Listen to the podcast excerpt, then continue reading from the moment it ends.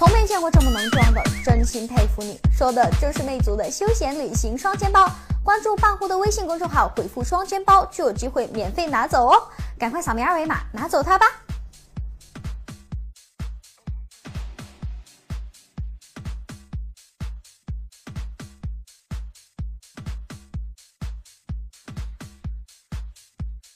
科技日报社海量资讯只需三分钟。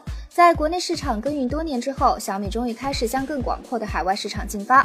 其中，开设零售店成为展示小米品牌形象的重要手段。小米首家海外零售店近日在新加坡开业，店面位于繁华的购物中心新达城。这家小米零售店中出售的产品相当丰富，除了小米手机配件外，还包括运动手环、旅行箱、电动自行车等等，但不售卖小米电视和电饭煲。而小米的下一个目标地点是印度。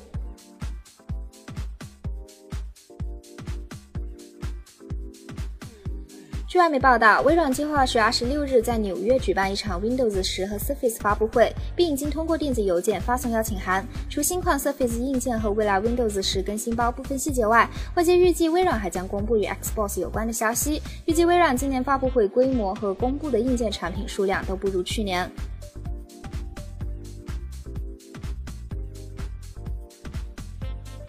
就在不久前，两张所谓的锤子 T3 证件照在网上疯传。据称，这两张锤子 T3 的证件照来自工信部，不过工信部目前还没有公布出来。网友是通过什么渠道获得图片的，就不得而知了。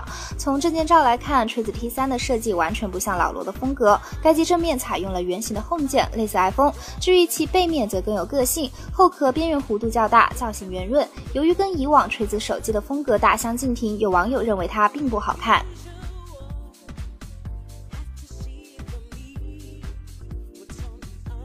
据外媒报道，戴尔科技目前证实，未来公司将实施裁员，但未透露具体的裁员规模以及裁员将在哪些城市展开，会涉及到哪些部门。戴尔发言人在一封电子邮件中证实了裁员消息，称戴尔科技全部员工数量约为十四万。跟这一数字相比，此次裁员数量并不算大。